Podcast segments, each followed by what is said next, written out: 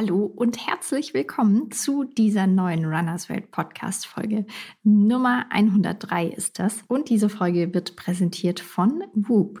Whoop, was ist das eigentlich? Das ist ein Fitness-Tracker, ein kleines Armband, das man trägt und das dann 24 Stunden, sieben Tage die Woche getragen wird und Daten erhebt und liefert und euch in einer App zur Verfügung stellt, und ihr könnt darin zum Beispiel euer Aktivitätslevel sehen, einzelne Aktivitäten tracken oder auch tatsächlich sehen, wie gut ihr geschlafen habt. Dass das natürlich auch im Training sehr hilfreich sein kann. Unter anderem darüber haben in dieser Folge Sonja von Opel, die bei uns im Laufcoaching als Coachin tätig ist, mit der Triathletin Laura Philipp gesprochen. Und eben auch insbesondere darüber, was es heißt, als Frau im Leistungssport erfolgreich zu performen. Mir hat das Gespräch sehr viel Spaß gemacht. Ich fand es total spannend, was Laura alles zu berichten hatte. Und ich hoffe, dass ihr da draußen jetzt beim Anhören genauso viel Spaß habt. Kleiner Hinweis an der Stelle noch, liebe Männer da draußen, lasst euch von dem Titel Frauenperformance bitte nicht abschrecken, denn auch für euch sind da bestimmt ein paar sehr wertvolle Tipps dabei, die ihr auch für euer Training gebrauchen könnt. Also bleibt gerne dran. Ich bin Ela Wildner und wünsche euch jetzt ganz viel Spaß mit dieser Podcast-Folge. Damit läuft die Aufnahme und ich freue mich sehr, heute mit zwei tollen Frauen zusammengeschaltet zu sein.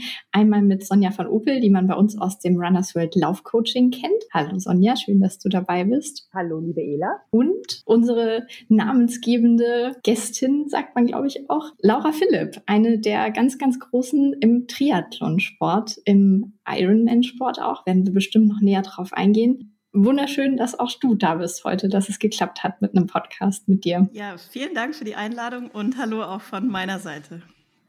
Ja, wir sind ja jetzt gerade ehrlich gesagt, bevor wir auf die Aufnahme geklickt haben, schon so, so kurz ins Quatschen gekommen. Ähm, gibt auf jeden Fall viel, viel zu besprechen heute. Ich habe jetzt gerade schon gesagt, ein großer Name des Triathlonsports. Vielleicht ähm, holen wir die Leute da draußen erstmal so ein bisschen ab, falls man noch nicht von dir gehört hat, wo, wo man dich sehen könnte. Also ähm, genau, im Triathlon, im Ironman bist du zu Hause und hältst da auch Rekorde. Vielleicht holst du uns einfach selbst ganz kurz ein bisschen ab. Wie hat es dich dahin verschlagen, dann wirklich die Triathlon-Langdistanz jetzt professionell auszuüben und Profi-Triathletin zu sein. Ja, sehr gerne. Danke erstmal für die äh, einleitenden Worte. Genau, also ich bin Laura Philipp. Ich bin seit 2016 Profi-Triathletin. Davor habe ich als Physiotherapeutin gearbeitet und 2016 habe ich dann sozusagen den Schritt gewagt, alles auf eine Karte zu setzen und ja, mein Geld nur noch mit dem Sport zu verdienen. War am Anfang auf jeden Fall ein bisschen abenteuerlich, weil man natürlich Erfolge auch nicht so planen kann, ähm, nur hart darauf hinarbeiten und ja, das habe ich äh, fleißig gemacht und habe einen sehr eher unkonventionellen Weg in den Leistungssport gefunden. Ich habe tatsächlich erst mit 24 überhaupt schwimmen gelernt. Ähm, also ich konnte oh. etwas Brustschwimmen, ich konnte mich über Wasser halten, ich bin nicht untergegangen, aber es war wirklich weit entfernt von sportlichem Schwimmen oder dem Schwimmen, Darf ich kurz reingrätschen? Wie alt bist du jetzt, liebe Laura? Äh, jetzt bin ich 35. Okay, danke. Mhm. genau. Also ich habe echt ähm, überhaupt auch äh, davor keinen Leistungssport gemacht, sondern bin da ja eher durch einen Zufall reingerutscht. Ich habe mich schon immer gerne bewegt. Also ich bin mit dem Fahrrad zur Schule gefahren. Das waren 30 Kilometer am Tag. Das war dann schon von montags bis freitags schon ein paar Kilometer. Ich wusste aber nie, dass mir diese Fitness, die ich mir da ähm, angeeignet habe, dann irgendwann mal zunutze kommen wird, auch beruflich gesehen. Ähm, genau, und Klettern war eigentlich so die Sportart, die ich ähm, ambitionierter betrieben habe. Also hatte gar nichts mit Schwimmen, Radfahren oder Laufen zu tun. Und ich habe ähm, ja vor elf Jahren jetzt fast Freunde bei einem Triathlon begleitet, die eine Staffel gemacht haben. Also die haben sich die drei Disziplinen aufgeteilt und dann habe ich die angefeuert und habe mir quasi das erste Mal in meinem Leben einen Triathlon-Wettkampf angeschaut und habe irgendwie gedacht, hey, das sieht irgendwie mega cool aus, da so aus dem Wasser rauskommen, dann direkt aufs Fahrrad und am Ende noch laufen und alle sahen irgendwie echt so aus, als hätten sie viel Spaß und irgendwie hat sich da was in mir geregt und ich habe gedacht, eigentlich ist es doch eine richtig coole Challenge, mal zu versuchen, jetzt bis zum nächsten Jahr schwimmen zu lernen, um dann bei dem Wettkampf teilzunehmen als Einzelstarterin. Also ich wollte keine Staffel machen, sondern ich wollte das dann schon alleine durchziehen. Und ähm, ja, das äh, Projekt habe ich dann durchgezogen. Es war sehr, sehr schwer, überhaupt mal 25 Meter zu kraulen am Stück. Und äh, ich bin glücklich, dass ich nicht aufgegeben habe, weil es gab viele Momente, wo ich gerne hingeschmissen hätte. Aber ich muss sagen, es hat mich motiviert, weil dieses Rennen, was ich machen wollte, hatte ähm, eine Schwimmstrecke in einem Fluss mit Strömung. Und da wusste ich, egal wie langsam ich bin, diese Strömung wird mich irgendwann zum Ausstieg äh, treiben. Und mit dem Moment, dass ich dann da das Wasser verlassen habe, kam sozusagen dann das Radfahren, die Disziplin, die ich ja schon ein bisschen kannte von meinem Schulweg auch und wo ich schon einige Kilometer gesammelt hatte. Und dann habe ich angefangen, da Leute zu überholen von hinten und das hat dann natürlich nochmal doppelt motiviert. Und äh, beim Laufen ging es auch einigermaßen. Und dann hatte ich meinen ersten Triathlon ins Ziel gebracht und auch einigermaßen gut abgeschnitten, wie ich dann festgestellt habe. Und ja, damit war eigentlich so diese Leidenschaft plötzlich für diese drei Sportarten geboren. Und ich habe in relativ kurzer Zeit dann doch wirklich einen ziemlichen Ehrgeiz entwickelt und habe dann auch meinen jetzigen Mann und äh, Trainer, den Philipp Seib, äh, kennengelernt damals. Und er hat sehr schnell dann auch äh, mein Training übernommen, weil er beim gemeinsamen Sporttreiben immer gesagt hat, Laura, was du da alleine machst, das ist irgendwie totaler Mist. So wirst du auf jeden Fall nicht besser. und dann habe ich gesagt, okay, ähm, dann sag mir, was ich machen soll. Ich halte mich da dran. Und ähm, dann hat er mir kleine Zettelchen geschrieben mit Trainingsplänen. Äh, und ich wurde so schnell besser, dass ich natürlich dann direkt davon auch überzeugt war, dass es der richtige Weg ist. Und ja, dann wurde ich eigentlich von Jahr zu Jahr erfolgreicher, bin dann auch auf die längeren Distanzen gewechselt. Also das heißt, irgendwann habe ich den Half Ironman, also die halbe Ironman-Distanz gemacht, wo man 1,9 Kilometer schwimmt, 90 Kilometer Rad fährt und einen Halbmarathon am Ende läuft. Und 2018 habe ich dann meinen ersten Ironman gemacht, ähm, also die doppelte Distanz davon. Und ja, da habe ich direkt eine sehr, sehr schnelle Zeit erzielt, ähm, damit für Aufsehen gesorgt, glaube ich. Ähm, und für mich tatsächlich auch selbst so festgestellt, damit hatte ich mir so eine krasse mentale Barriere irgendwie auch aus dem Weg geboxt, weil ich plötzlich so gemerkt habe, krass, was, also ich bin wirklich scheinbar in der Lage, irgendwie besonders auf dieser Ironman-Distanz äh, Großes zu leisten und von da an, ja, wollte ich natürlich äh, jedes Jahr aufs Neue wissen, was geht noch und wo kann ich mich noch verbessern. Und Triathlon ist wirklich ein Sport, da kann man eben drei Sportarten trainieren und ist sehr viel beschäftigt, weil man eben das Training unterbringen muss für drei verschiedene Disziplinen, die alle irgendwie auf ihre eigene Art und Weise die äh, Herausforderung bereithalten. Und die größte Herausforderung ist tatsächlich, in allen drei gut zu sein, weil sie sich auch teilweise nicht so sehr positiv beeinflussen. Also wenn man gerade gut im Schwimmen ist, fühlt sich das Laufen schlechter an und so weiter. Also es mhm. ist äh, echt schwierig, quasi in allen drei Disziplinen ausgeglichen zu sein. Und das ist aber gleichzeitig auch das Schöne, weil man natürlich immer was anderes machen kann, das Training sehr abwechslungsreich ist und äh, ja, somit äh, genieße ich äh, auch nach wie vor ähm, ja das tägliche Training und die Suche nach Potenzial, wo ich mich noch verbessern kann und genieße wirklich diesen, wir nennen das immer als Triathleten Lifestyle, weil es doch mehr als nur ein Sport oder Hobby ist. Ja. Jetzt muss ich aber trotzdem so Laienfragen stellen, wie, was würdest du als deine stärkste Disziplin bezeichnen? Also wenn du jetzt in der Staffel antrittst und sagst, Laura, du nimmst das, was du am besten kannst, was schwimmst du dann oder radelst du oder läufst du? Also schwimmen würde ich dann definitiv ausschließen. Okay. es sei denn, du würdest sagen, also die wenigsten wollen tatsächlich schwimmen in der Staffel, deswegen ist es dann doch häufig mhm. der Part, wenn ich sowas mal mache, muss ich dann schwimmen. Und dann mhm. sage ich mir immer, okay, ist eigentlich eine gute Challenge, jetzt versuche ich mal mhm. irgendwas auszuprobieren, was ich mich sonst nicht traue. Ähm, ja, ich würde eigentlich sagen, das Stärkste ist tatsächlich die Kombination aus Rad und Lauf bei mir. Also dadurch, dass ich eben eher eine langsamere Schwimmerin äh, so bin, muss ich eben immer aufholen von hinten. Und das heißt, ich muss deutlich härter Rad fahren, als es vielleicht jemand, der direkt vorne beim Schwimmen rauskommt. Und ich bin es sozusagen gewohnt, mit wirklich ermüdeten Beinen dann auch noch schnell laufen zu müssen, weil ich einfach diese Jägerinnenrolle inne habe äh, seit Jahren. Und ähm, das, denke ich, ist so meine Stärke, dieses äh, extrem vorermüdet gut laufen zu können.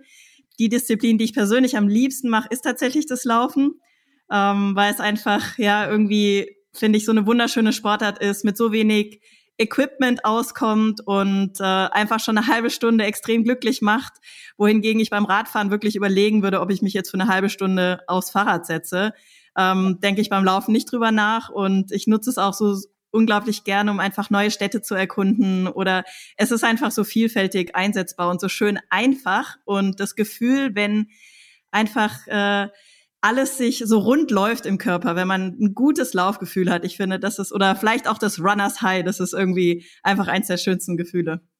Naja, und man muss auch sagen, du bist eine bärenstarke Läuferin. Also wenn man deine Triathlon-Leistung an sich anschaut, ist das immer grandios, aber im Verhältnis läufst du schon sehr, sehr stark. Also du läufst ja im Ironman weit unter drei Stunden dann den Marathon. Das macht ja auch nicht jeder Ironman des äh.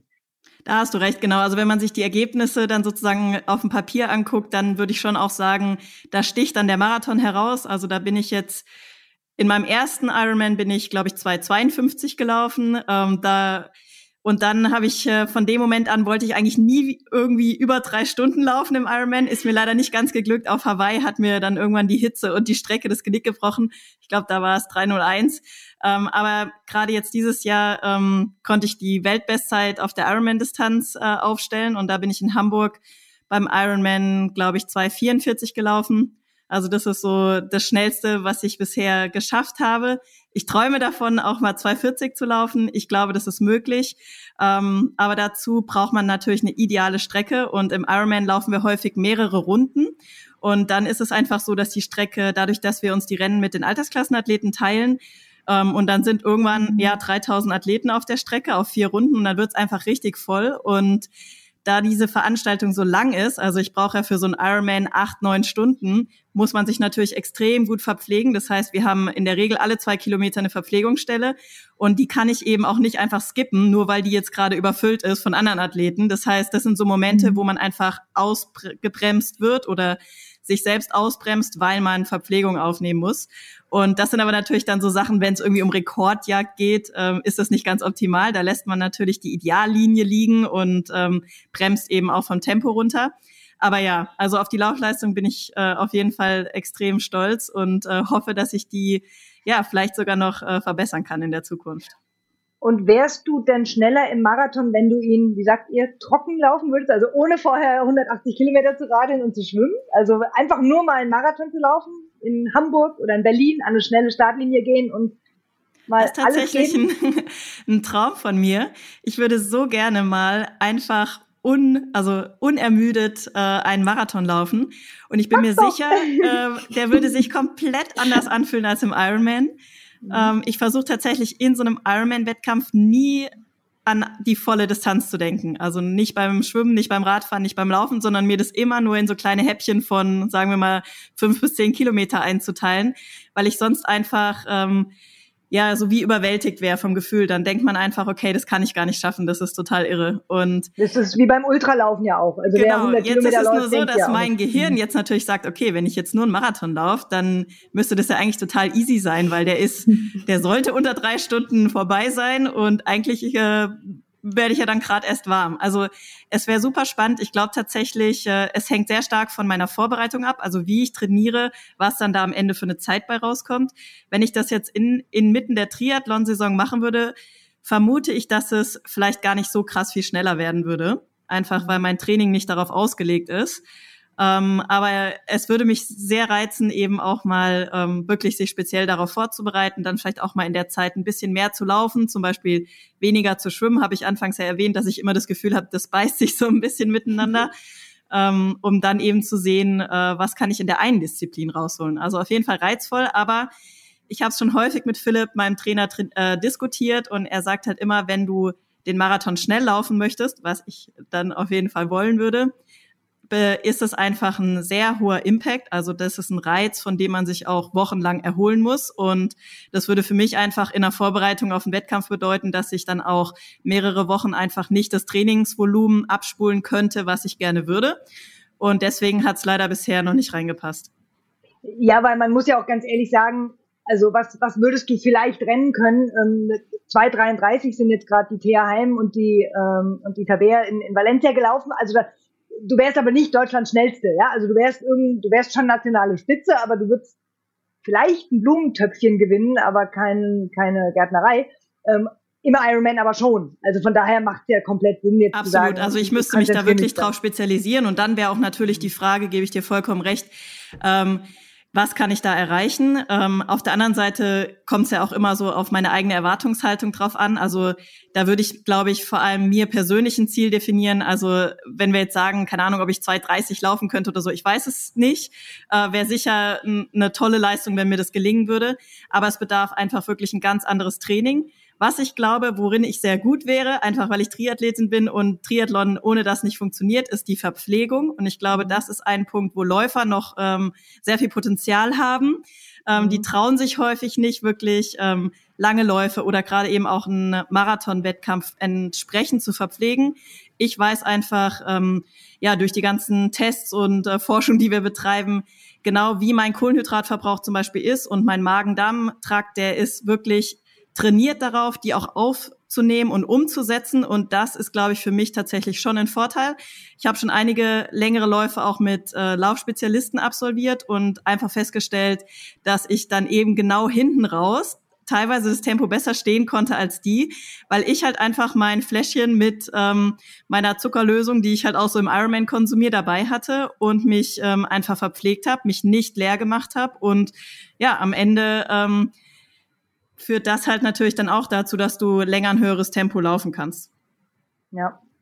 Also ich persönlich fände es mega spannend, wenn du mal äh, einen reinen Marathon rennst, aber mach's doch erst nach deiner Triathlon-Karriere.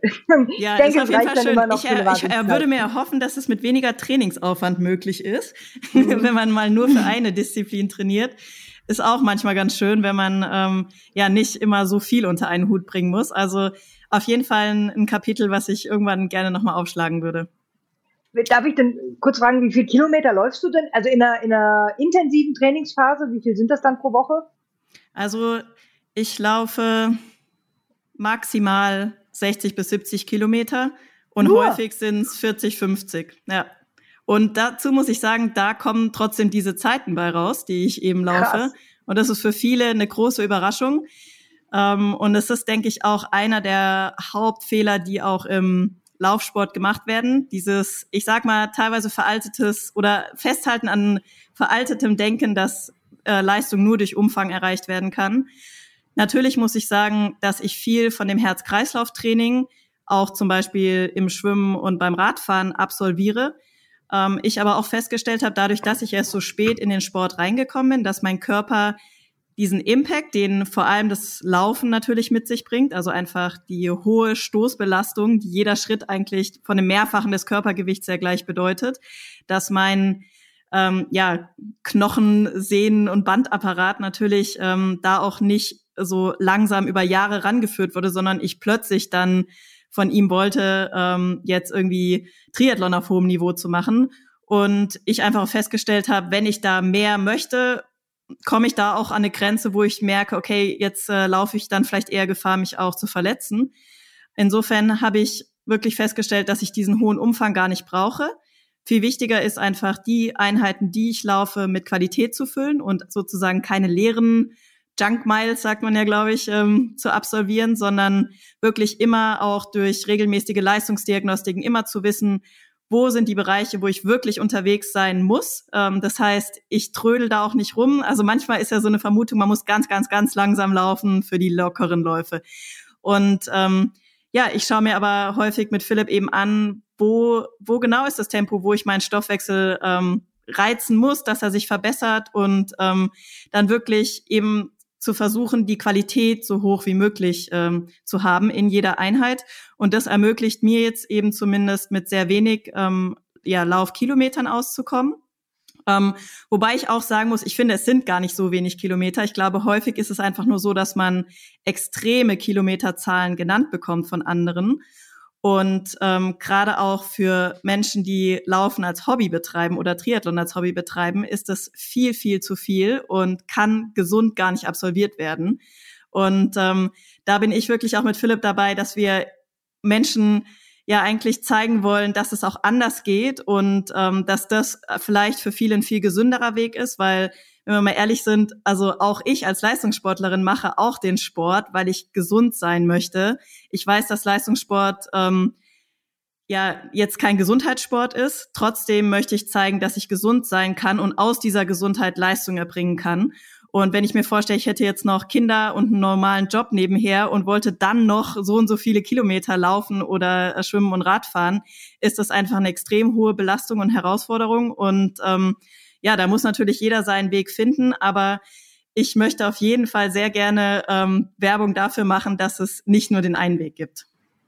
Absolut. Und ähm, ich predige als Coach für die Hobbyathleten, sage ich mal, wenn sie Marathon laufen wollen, dass sie aerobe Grundlage brauchen. Und wenn dann jemand sagt, ich fahre aber kein Fahrrad und so, dann muss der natürlich laufen, laufen, laufen, um diese aerobe Grundlage zu legen. Die legst du natürlich auch ganz viel auf dem Rad und im Wasser, weiß ich jetzt nicht, wo der Puls da so ist, aber ähm, da, da hast du natürlich das Feld schon bedient durch die anderen Sportarten und kannst dann nur Qualitätseinheiten laufen. Wenn ich jetzt hier einen habe, der möchte die vier Stunden im Marathon knacken, dann reicht es nicht, dass der nur Tempotraining und Tempodauerläufe macht. Der muss halt auch langsame Dauerläufe machen, um eben diesen, diesen aeroben Sockel da zu legen.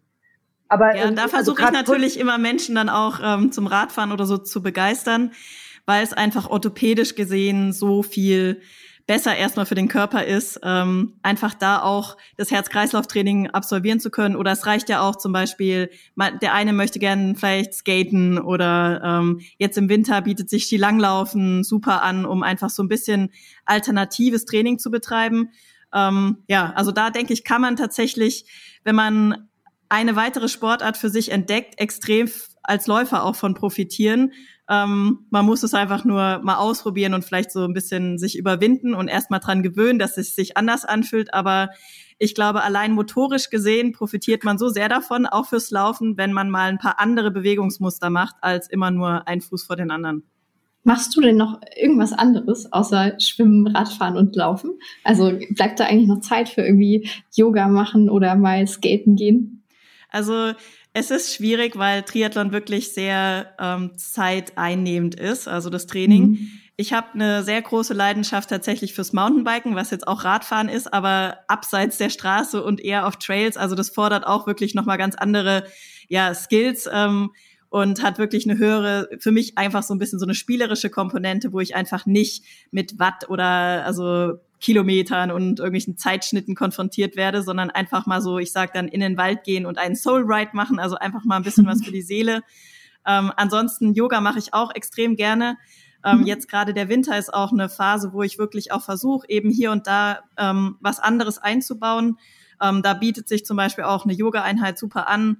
Oder auch jetzt, wenn Schnee liegt, dann zum Beispiel auch mal Skilanglaufen. Einfach das, was ich gerade gesagt habe, also so diese motorischen, eintönigen motorischen Muster mal aufbrechen und was anderes machen.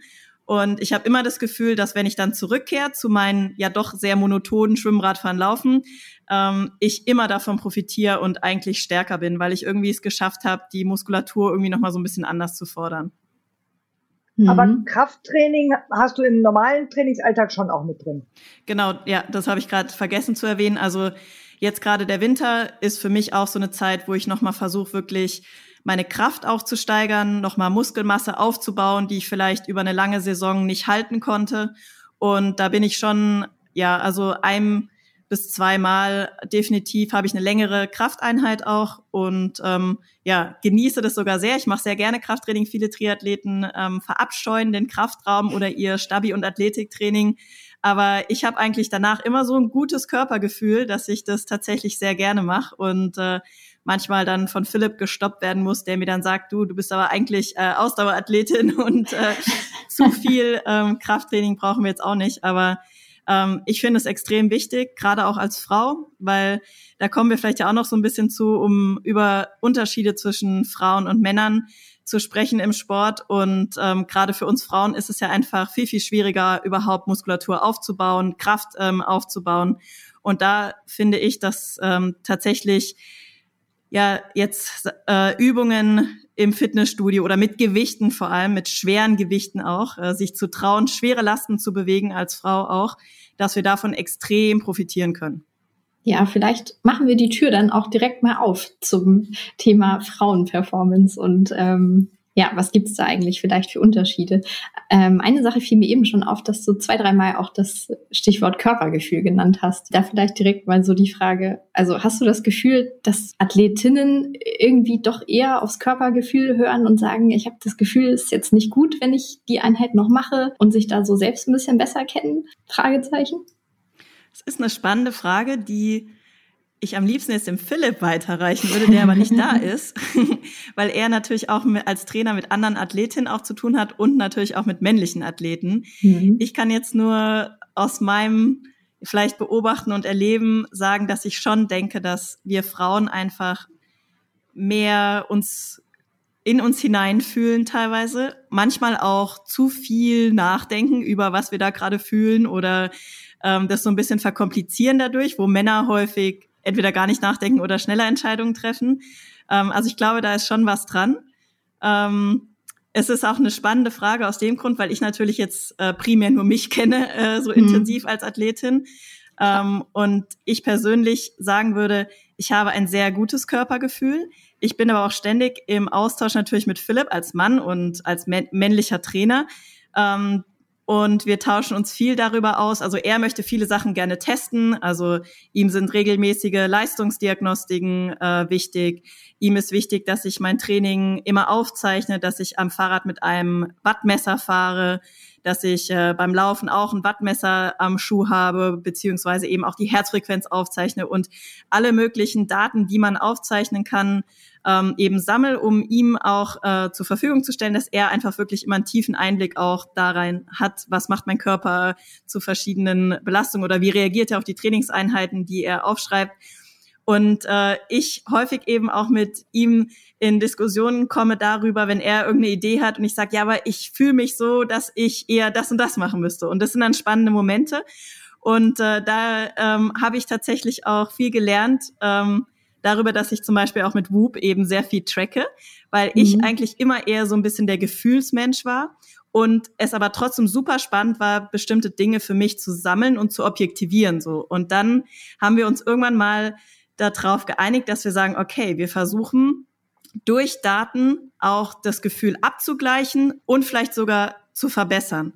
Und das war eigentlich mhm. so der Weg, auf den ich mich eingelassen habe, ähm, dass ich gemerkt habe, manchmal bin ich total richtig mit meinem Gefühl, aber es gibt eben auch die Momente, da liege ich nicht richtig. Und da war es gut, dass wir in die Daten schauen konnten. Und ähm, das sind bei für Philips sind es eher relevante Daten dann eben, also so was ich gerade gesagt habe, Watt beim Radfahren, Herzfrequenz, ähm, so e Effizienzdaten beim Laufen, die man zum Beispiel über diesen Watt äh, Pot am Fuß bekommt. Und für mich persönlich war es aber auch super spannend ähm, zu sehen, wie verhält es sich außerhalb von den Trainingseinheiten, wo wir ja schon Tools haben, ähm, die bestimmte Sachen objektivieren. Für mich tatsächlich ist teilweise die größte Herausforderung, was passiert zwischen meinen Trainingseinheiten oder auch nachts oder auch an sogenannten Entlastungstagen. Und mhm. da, glaube ich, sind wir auch bei einem Punkt, wo Frauen eher zu neigen, dass es ihnen schwer fällt zu entspannen und wirklich nichts zu tun. Und das habe ich tatsächlich richtig krass durch meinen Bub dann gespiegelt bekommen, weil das war jetzt das erste Tool sozusagen, was ich nonstop getragen habe. Also ich hatte immer ein Problem mit einer Uhr zu schlafen und so. Die haben ja auch so Schlaftrack-Funktionen und so, aber da, oder ich habe die einfach nie den ganzen Tag an, sondern für mich ist tatsächlich so, ich trage eigentlich eine Uhr nur zum Laufen. Und beim Radfahren mhm. habe ich ein Tacho dran. Und ähm, das war für mich tatsächlich ein bisschen schockierend zu sehen, dass ich nicht zur Ruhe komme. Also bei dem Whoop kann ich zum Beispiel diese der Track-Belastung einfach über den Tag äh, meine Pulskurven und kann daraus äh, lesen, wie sehr ich äh, eben zur Ruhe komme oder mich anstrenge oder ob ich jetzt gerade trainiere und daraus entsteht dann so ein sogenannter Strain Score, der mir zeigt, wie anstrengend mein Tag war. Und ich hatte dann vermeintliche Entlastungstage, wo ich dann gesehen habe, okay, krass, ich habe jetzt hier einen Strain Score, der ist eigentlich so, als hätte ich trainiert. Und dann habe ich mir überlegt, was habe ich eigentlich den ganzen Tag über gemacht? Und dann ist mir schon aufgefallen, okay, ja, ähm, wenn das jetzt eigentlich ein Tag sein sollte, wo mein Körper das Training verkraften oder verdauen soll und sich erholen soll, damit ich wieder für zum Beispiel drei folgende Trainingstage bereit bin, weil das ist meistens so mein Rhythmus, ein Entlastungstag und dann zwei oder drei Belastungstage, bevor ich wieder einen Entlastungstag habe. Und ähm, dann habe ich wirklich ähm, mir so ein bisschen eine Challenge gesetzt, dass ich an den Ruhetagen mal versuche, so wenig Strain wie möglich zu sammeln. Und habe tatsächlich, das ist halt auch cool bei dem Bub, dass du wirklich über ja eine lange Zeit halt dann auch Vergleiche ziehen kannst. Ähm, und das äh, Gerät dir quasi wirklich oder die, die App, die Software dahinter dir dann wirklich Empfehlungen nur für dich gibt. Das finde ich halt auch so wichtig. Also es vergleicht dich ja auch nur mit deinen Daten. Und dass ich wirklich feststellen konnte, okay, wenn ich bewusst versuche zu entschleunigen oder mich wirklich mal bewusst jetzt eine Stunde hinlege, ähm, ja, hat es einmal natürlich auch einen Effekt auf den Wert. Das war schön für mich zu sehen. Ich glaube, das hilft einfach wirklich vielen Menschen, also und mir eben auch, das einmal irgendwie so schwarz auf weiß sozusagen zu sehen. Ähm, weil wenn du mich jetzt nach meinem Gefühl gefragt hättest, dann hätte ich gesagt, ja, ich habe heute nicht trainiert, ich hatte ja einen Entlastungstag. Ähm, ja, also war, war top der Ruhetag. Aber dann wirklich auch zu sehen, was meine Herzfrequenz so den ganzen Tag über gemacht hat und dass ich da eigentlich nur rumgewuselt bin wie blöd und dann hier noch gebacken und da noch das und ach ja, und ich muss noch schnell das. Ähm, und das ist eigentlich, dass ich mich da so ein Stück weit belogen habe. Und also äh, ich kann das bei meiner Mutter auch beobachten. Also ich kenne einfach viele Frauen, wo ich das so beobachten kann, dass es ihnen wirklich schwer fällt, ähm, auch dem Nervensystem die Chance zu geben, mal so in diesen Parasympathikus zu kommen, ne? in diesen mhm. Rest and Repair Mode. Und da muss ich sagen, ich, äh, das war ja vielleicht so vor einem Jahr ungefähr. Und seitdem habe ich eigentlich wirklich versucht, der Erholung mehr Platz zu geben und mir mehr Gedanken darüber zu machen. Und das konnte ich wirklich sehen, dass es halt sich sowohl dann auch natürlich positiv auf meinen Schlaf ausgewirkt hat, aber dann auch auf die Trainingstage, ne? dass ich plötzlich ähm, auch am nächsten Morgen aufgewacht bin und Bub gibt einem eben auch zum Beispiel so ein ähm, so ein Readiness-Score sozusagen. Also wie erholt man ist. Da kriegt man dann, wenn es super ist, ist der grün morgens. Also heute Morgen zum Beispiel bin ich mit grün aufgewacht. Da freue ich mich dann, weil es eben auch ein Zeichen ist, dass mein Nervensystem auch erholt ist, dass sich meinem Körper genügend Schlaf gegeben hat und dass der Ruhetag zum Beispiel, den ich hatte, gut funktioniert hat. Und ähm, da finde ich es halt super spannend, dann auch einen Einblick in diese Daten zu bekommen und die mit meinem Gefühl abzugleichen. Ich muss aber auch sagen, ich hatte auch schon Tage, wo beispielsweise ich mit einem roten Score aufgewacht bin und ich mir die Frage gestellt habe, oh Gott, was ist jetzt los? Ja, äh, und dann in mich reingefühlt habe und so gedacht habe, okay, ist irgendwas. Ähm, und ich aber dann gemerkt habe, hey, eigentlich ich fühle mich gut ich, ich nehme das wahr, ich nehme das quasi so ein bisschen, als wenn jetzt noch irgendein Zeichen dazukommt, sprich, wenn ich jetzt meine Trainingseinheit starte und ich merke, irgendwas fühlt sich dazu noch schlecht an, dann nehme ich das ernst. Aber wenn alles gut ist und es keinen weiteren Parameter gibt, der irgendwie jetzt darauf hindeutet, dass heute irgendwie, dass ein Infekt im Anflug ist oder so, ähm, dann höre ich auch auf mein Körpergefühl. Also ich räume irgendwelchen Tracking-Tools nicht quasi die all Macht über mein, mhm. mein Tun ein, sondern ich nutze sie, um sie mit meinem Gefühl abzugleichen und habe da eben schon viele Erlebnisse gehabt oder Tage, wo ähm, das mir wirklich angezeigt hat, äh, irgendwas ist, also die Atemfrequenz ging hoch oder der Puls ging hoch und ich, obwohl ich mich noch gut gefühlt habe, am nächsten Tag habe ich mich nicht mehr gut gefühlt. Also das heißt, mhm. es ist halt schon so ein so eine Vorbote und das finde ich super spannend und habe wirklich das Gefühl, dass es mir da vor allem auch als Frau eben hilft, vielleicht meine Verhaltensmuster so ein bisschen ähm, kritischer auch zu hinterfragen. Meine Erfahrung als Coach mit Frauen und ich spreche jetzt mal so ganz von der Allgemeinheit. Und du bist keine Allgemeinheit, du bist ja schon eine extreme Powerfrau, aber Frauen ähm, sind immer auf einem bestimmten Aktivitätslevel und das ist auch extrem hoch, aber es hat weniger Peaks. Also Frauen haushalten ganz gut mit ihrer Kraft. Ähm, und nicht selten habe ich dann eine Lady, die im Ziel steht und sagt, ach ja, das war super, ich könnte jetzt noch weiterlaufen, ja. Und dann bin ich als Coach total verzweifelt und denke, warum hast du da nicht unterwegs noch mehr gegeben? Also ich möchte manchmal den Frauen sagen, komm jetzt, hau mal einen raus. Bei den Männern muss ich das nicht so, also das ist jetzt sehr pauschal, was ich sage, ne? das kann man auch nicht auf alle münzen, aber ähm, bei den Männern ist es eher so, dass man sie bremsen muss und sagen muss, halt, die Strecke ist noch lang, äh, äh hebt dir ein bisschen Energie auf. Ähm, und bei den Frauen ist es auch so, oder, oder generell ist es ja so, dass diese Tracking-Tools einem so ein bisschen zeigen, wie du gerade sagst, du bist super erholt, ähm, jetzt kannst du wieder in die Vollen gehen oder Achtung, das war zu viel. Aber wenn man hart trainiert, ist es ja manchmal so, dass man, man ist so voll im Modus und fühlt sich eigentlich sehr energetisch und will eigentlich weitermachen, weitermachen, weitermachen. Dann zwingt man sich zur Erholung und dann geht man so ein bisschen in den Keller und ist dann eigentlich platt. Und dann müssen manche den Schritt finden wieder zur nächsten Belastung hin. Also dass man dann sagt, ja, du bist zwar gerade im Keller, aber du bist eigentlich erholt. Und das sieht man dann beim Buch ganz schön, dass man dann eben weiß, obwohl ich mich gerade müde fühle und oh, ich bin voll am Rumgähnen und ich komme nicht in die Puschen, diese, das System und die Speicher sind jetzt aber dann aufgefüllt. Also jetzt kann man wieder rausgehen und kann wieder die nächste Belastung setzen.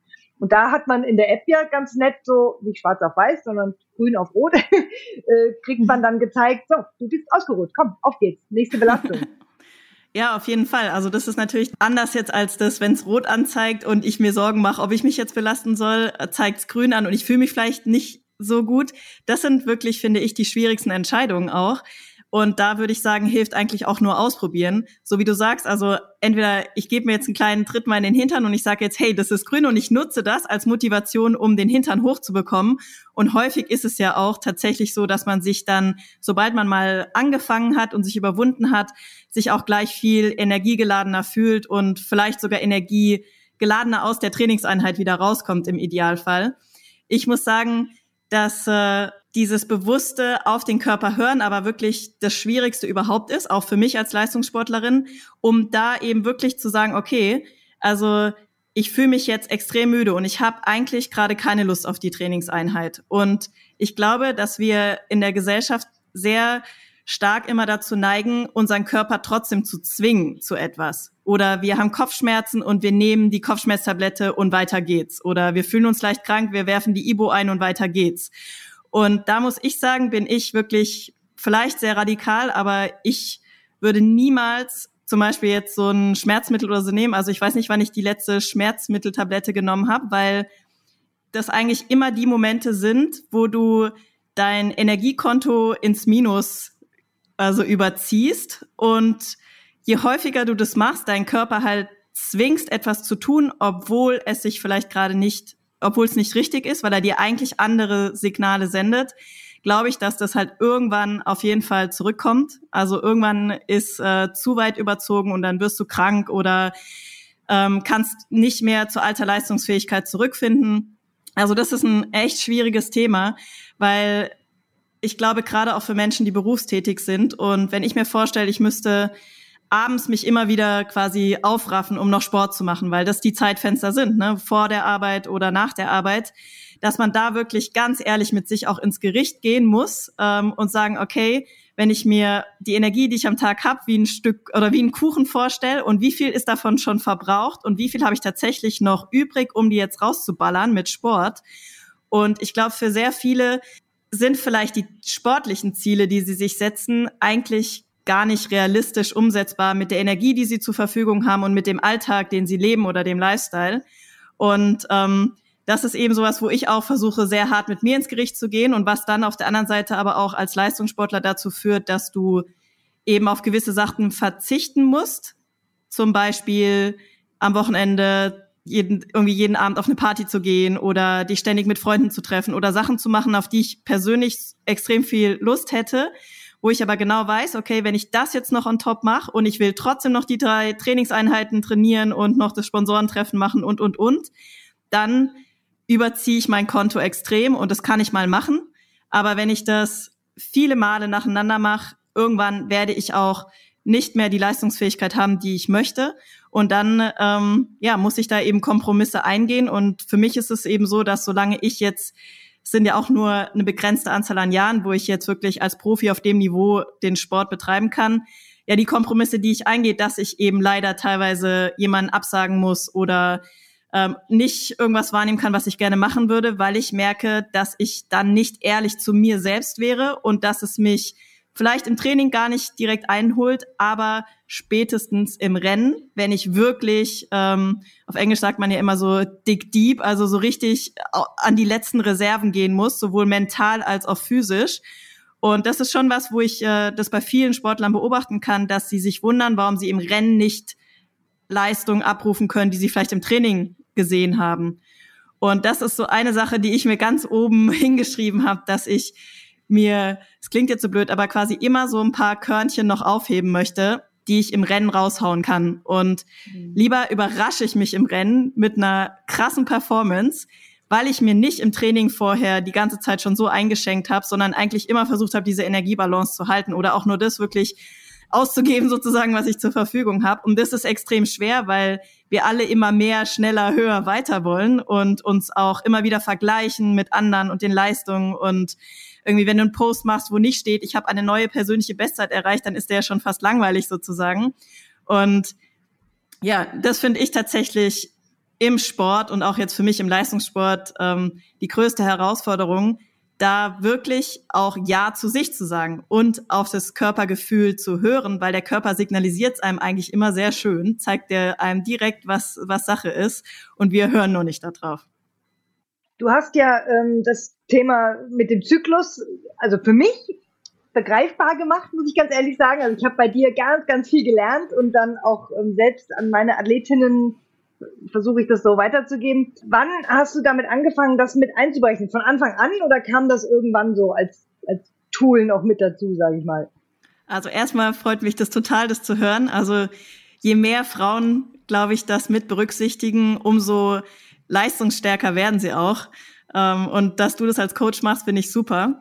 Ähm, ich habe das tatsächlich für mich persönlich erst durch Corona bin ich jetzt mit den Jahren etwas durcheinander gekommen, ähm, aber ich habe erst 2018, 2019 so wirklich angefangen, das Thema für mich präsenter werden zu lassen.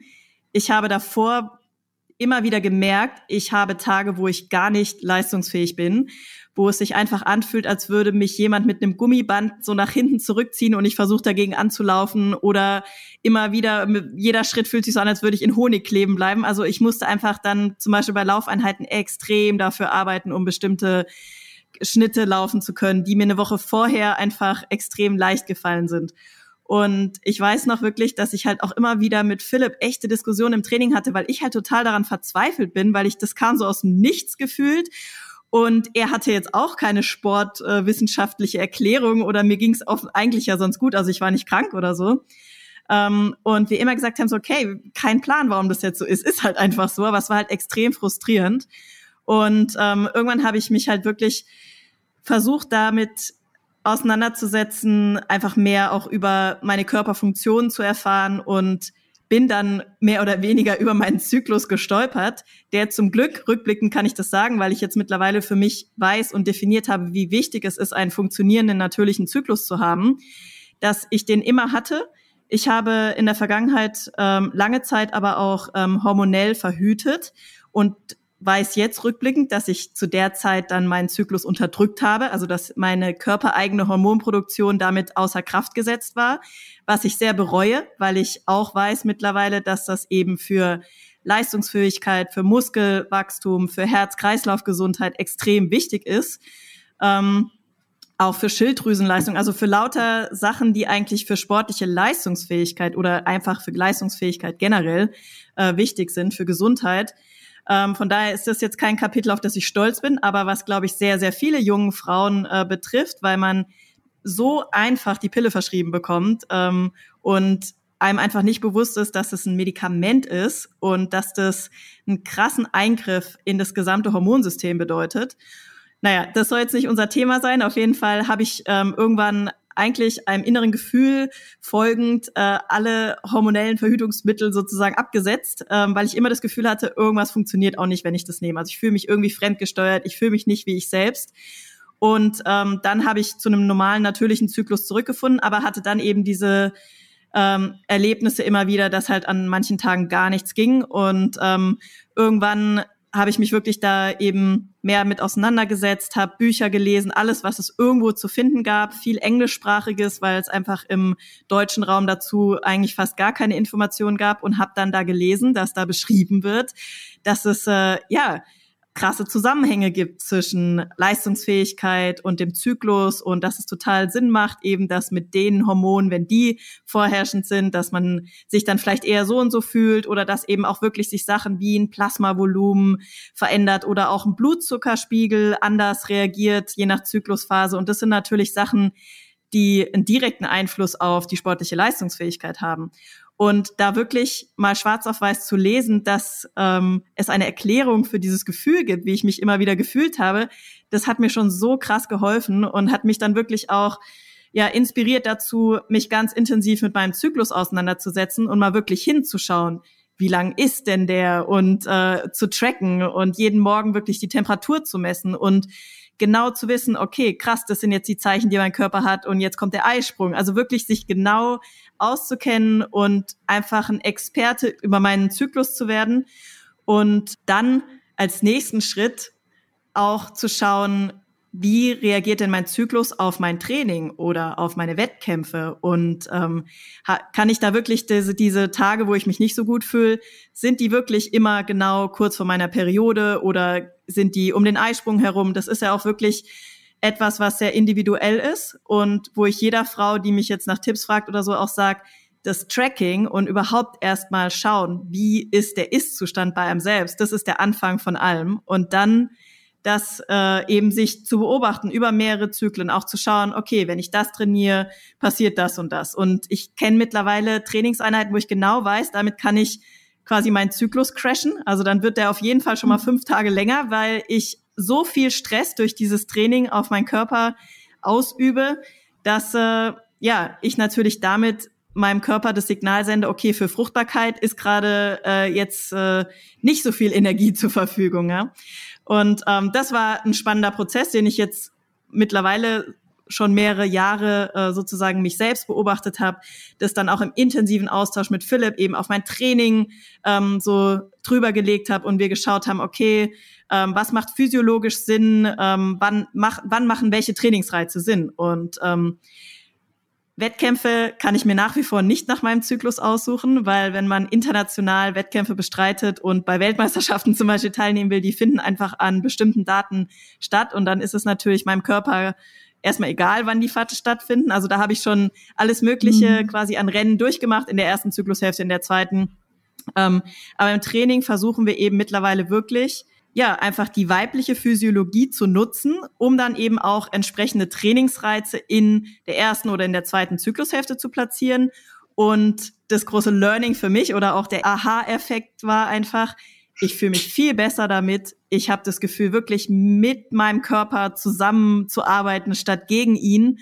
Und natürlich für Philipp als Trainingswissenschaftler und Trainer auch, okay, war es auch ein krasses Learning. Also wir haben das zusammen durchgemacht, ähm, weil man auch im Sportstudium da erstmal nichts drüber erfährt, dass Frauen vielleicht ähm, anders trainiert werden müssen an gewissen Stellen als Männer, dass wir mich einfach nicht mehr wie einen kleinen Mann trainiert haben, was vorher definitiv der Fall war, ähm, und sondern jetzt eben wie eine Frau und das fühlt sich einfach gut an.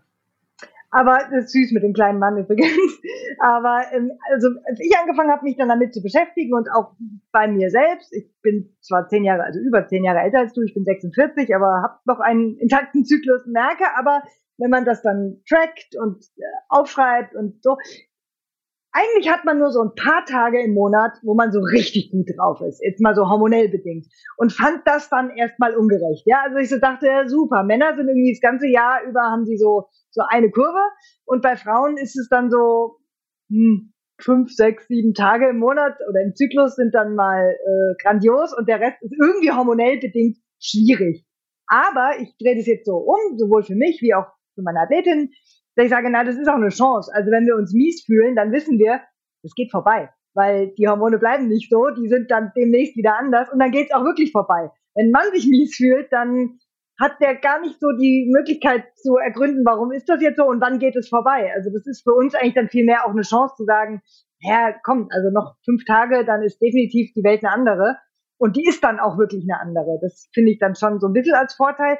Aber trotzdem Geht dir das nicht so, dass du dann manchmal so denkst, boah, schon unfair. Also am liebsten würde ich mich jetzt hormonell auf so einen Status dopen, sage ich jetzt mal wie so ein Mann, ja, damit ich irgendwie genauso gleichmäßig trainieren kann.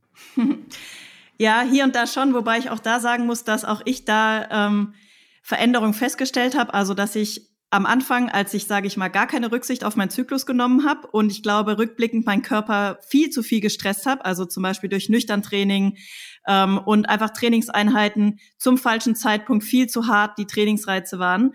Ähm, und dazu eben, was ich anfangs erwähnt habe, dass es mir schwer fiel, wirklich Erholung zuzulassen, sondern auch da die Alltagsgrundspannung sehr hoch war von meinem Nervensystem, dass ich mich grundsätzlich viel zu viel gestresst habe und einfach diese hohe Anzahl an Stresshormonen in meinem Körper einfach sich negativ auch auf den Zyklus ausgewirkt haben.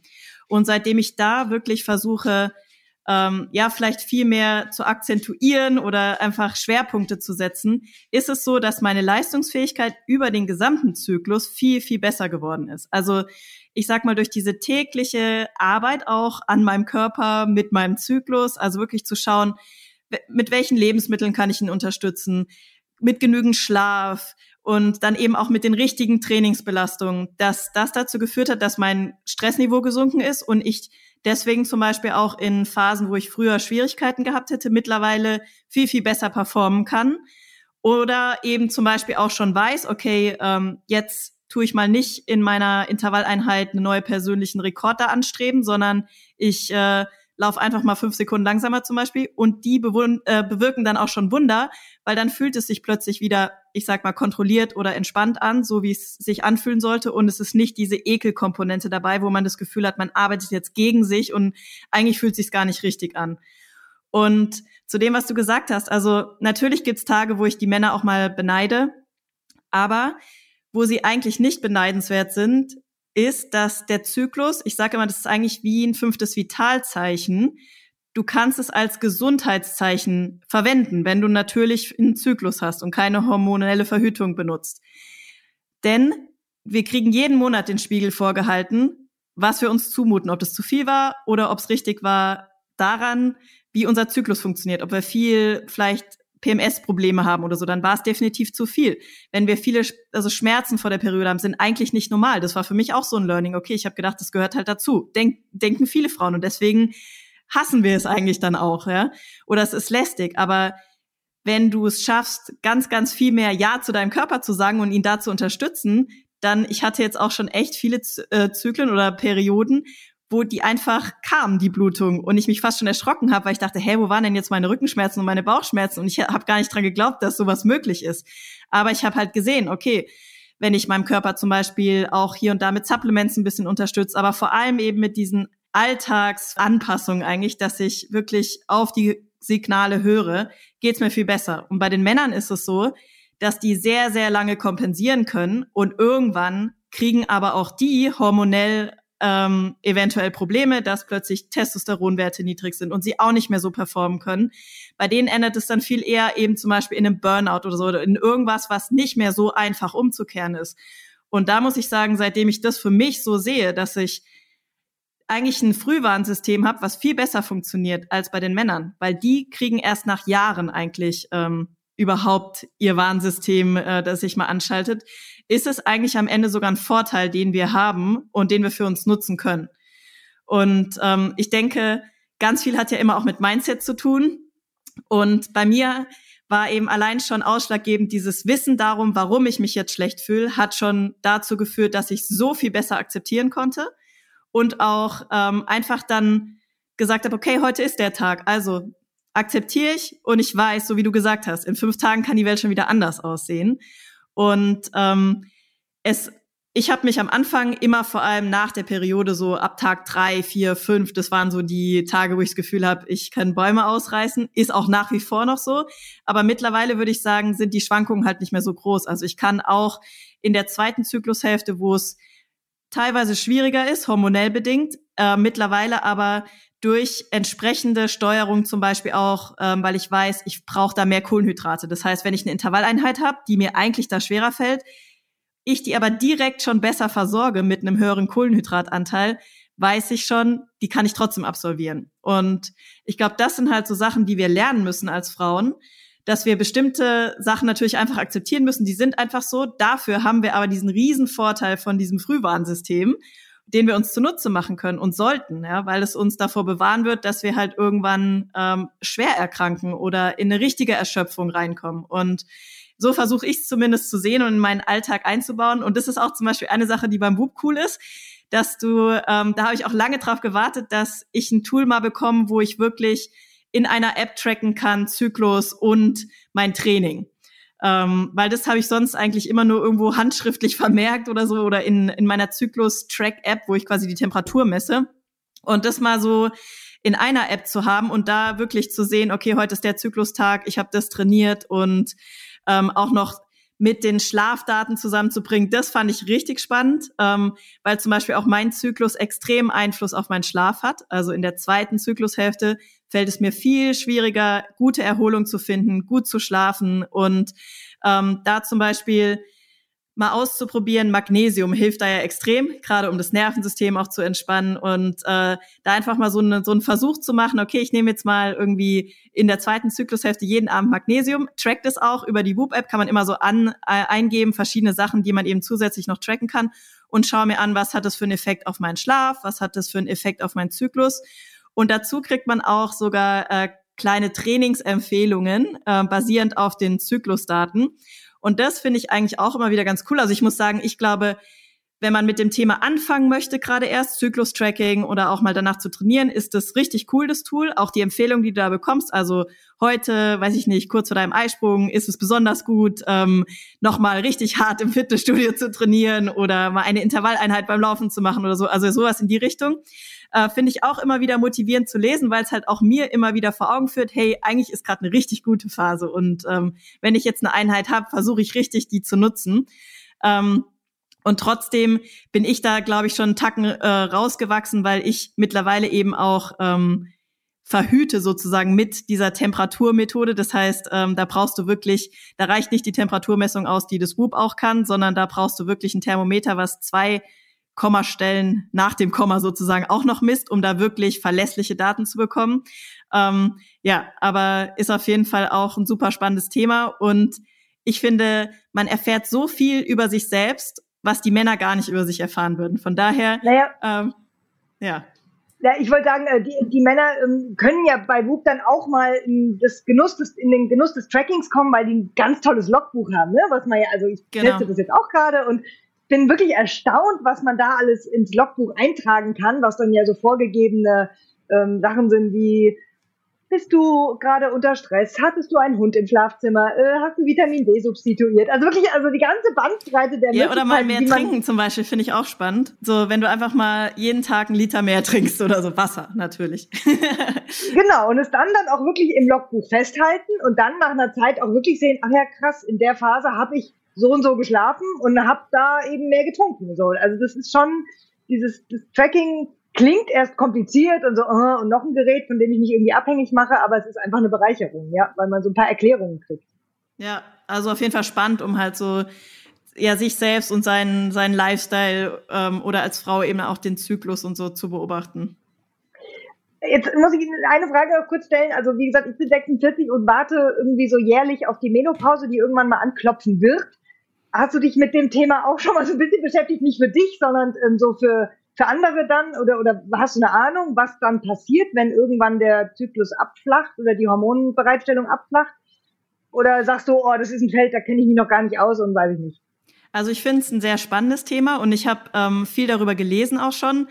Persönlich jetzt eben noch nicht die Erfahrung gemacht. Ähm, deswegen kann ich, ja, ich habe mich natürlich auch schon mit ähm, Athletinnen ausgetauscht, die schon in der Menopause sind oder vielleicht gerade in dem Übergang und was die so für Erfahrungen machen. Und was ich vor allem extrem spannend finde und was sicher auch äh, erwähnenswert ist, damit einfach möglichst viele Frauen hören, ist einfach, was man vor allem in dieser Phase trainieren sollte und welche Sachen noch wichtiger werden. Und ich glaube, die meisten machen es intuitiv genau falsch dass äh, besonders Frauen dann in Wechseljahren sehr gerne sehr lange monoton, locker, leicht trainieren und ähm, stattdessen hat halt ähm, die Wissenschaft gezeigt, ähm, dass wir sogar noch viel härter eigentlich trainieren müssen. Kurze, intensive Belastungen ähm, und vor allem auch, dass das Krafttraining und vor allem zum Beispiel auch Sprungkrafttraining, also so plyometrisches Training, also mal Sprünge machen, so einen extrem positiven Auswirkungen auf vor allem auch die Knochendichte hat und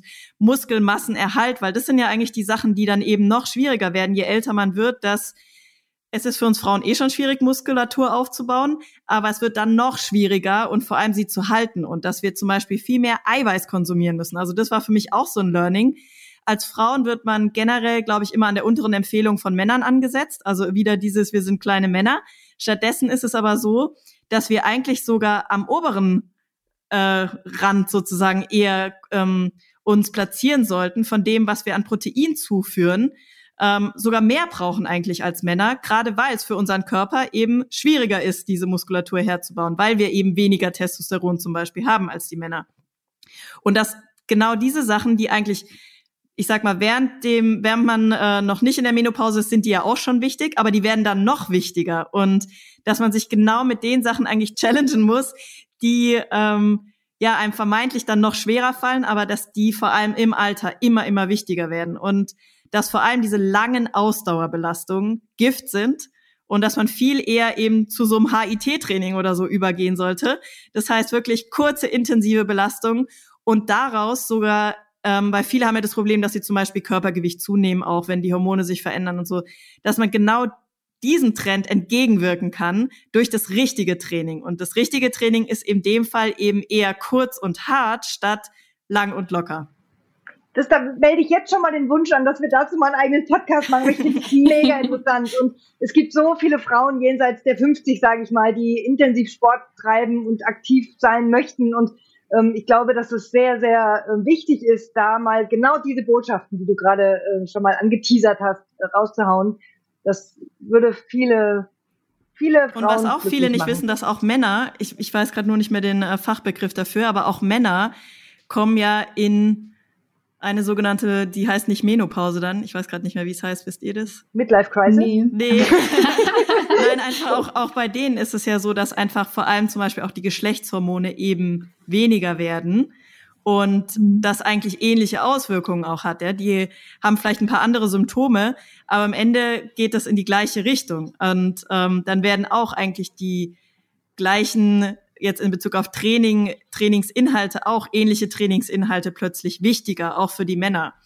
Ähm, ja. Von daher ist es äh, mit den Wechseljahren auch nicht nur ein Thema, was uns Frauen betrifft.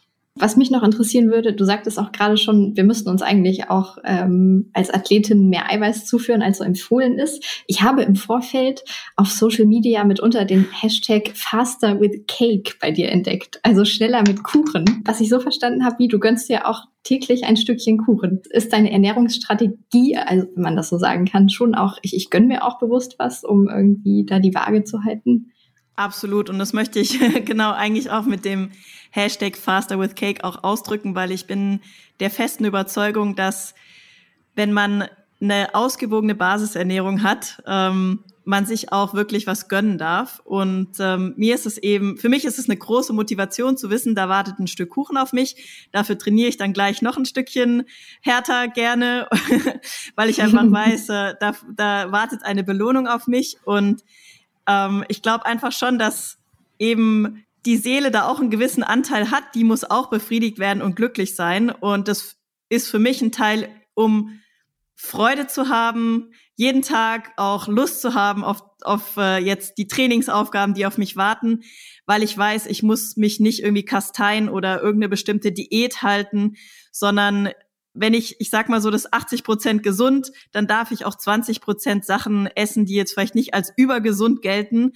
Und ähm, damit verbiete ich mir aber nie was, weil meine Erfahrung ist einfach, wenn du dir jetzt irgendwas verbietest, hast du einfach, kannst du an nichts anderes mehr denken außer an das und irgendwann holst dich dann mit irgendeinem so riesen Fressflash ein und ähm, es eskaliert total. Ähm, von daher ähm, dieses, äh, ja, einfach ähm, sich hier und da was gönnen und ähm, ich trainiere ja so viel, dass ich mir auch täglich ein Stück Kuchen gönnen darf äh, oder kann, ohne dass das jetzt irgendwie ähm, ja sich direkt auf der Waage bemerkbar macht, ist es für mich schon, würde ich sagen, ein Teil äh, meines Erfolgsrezepts. Wobei ich auch da sagen muss, es gibt so tolle Kuchenrezepte, die echt gesund sind. Also mittlerweile kannst du echt, äh, ich weiß nicht, ob es dann irgendwie so Clean Baking oder wie auch immer das heißt vielleicht, aber indem ich zum Beispiel ähm, statt Zucker Datteln benutze oder so, habe ich ja gleich wirklich noch ein Lebensmittel verarbeitet, was einfach noch mehr Nährstoffe mir liefert als jetzt ein reiner weißer Zucker. Ähm, und so versuche ich auch immer wieder, weil mir Backen einfach sehr viel Spaß macht, da verschiedene Sachen auszuprobieren, dass ich ähm, versuche auch nährstoffreich zu backen, weil darum geht's ja eigentlich. Unser Körper braucht Nährstoffe, damit er, ähm, ja, das sind die Bausteine, damit alles irgendwie ähm, wieder erneuert werden kann. Und ähm, da gibt's echt sehr, sehr leckere und tolle Kuchenrezepte, die ähm, am Ende sogar gesund sind und gute Energie liefern, um sich entweder von der Trainingseinheiten zu erholen und die Speicher wieder aufzufüllen oder vielleicht auch als kleiner Snack vorher, um dann genügend Energie fürs Training zu haben. Also auf Energiezufuhr achten. Also dieses berühmte Kalorienzählen steht dem ja so entgegen, ne? was viele Frauen, glaube ich, auch gerne machen. So, jetzt habe ich schon so und so viel Kalorien gegessen, jetzt darf ich aber nichts mehr, nichts mehr.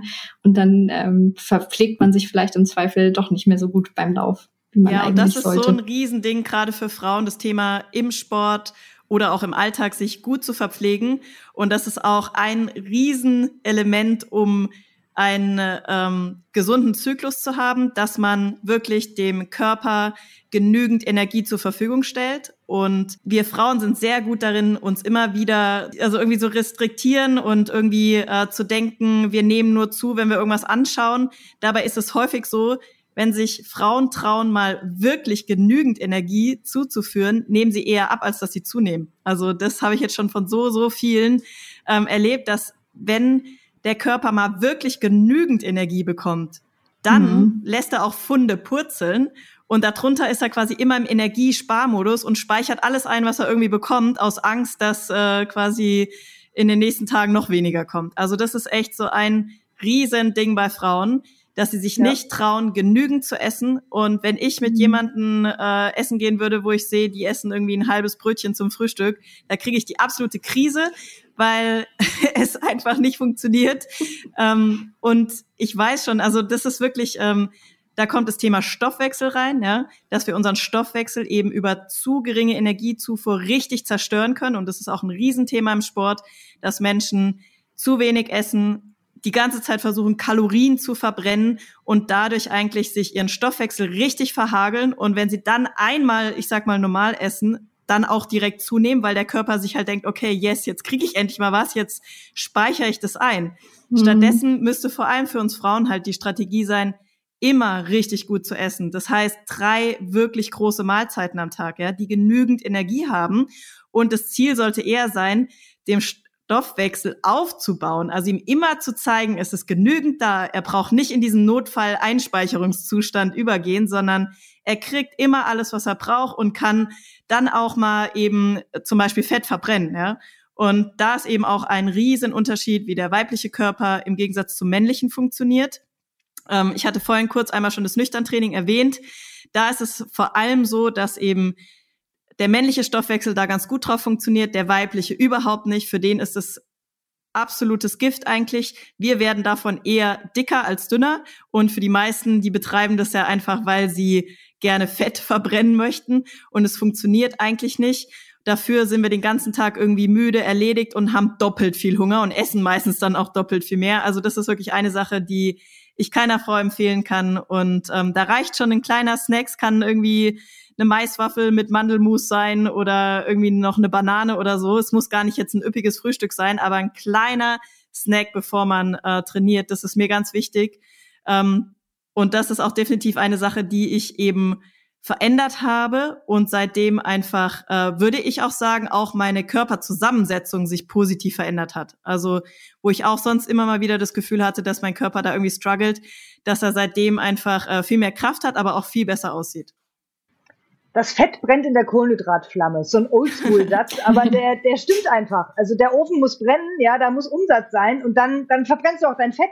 Genau. Aber wenn du halt alles runterfährst, äh, dann hält der Körper natürlich an allem fest, was er hat, weil er nicht weiß, ob er durch die durch die nächste Hungersnot durchkommt. Absolut. Und ganz oft habe ich dann, wenn ich abnehmwillige Athleten habe äh, und ich frage die, wie ernährst du dich denn? Und dann hören die danach von mir, ja, du isst viel zu wenig.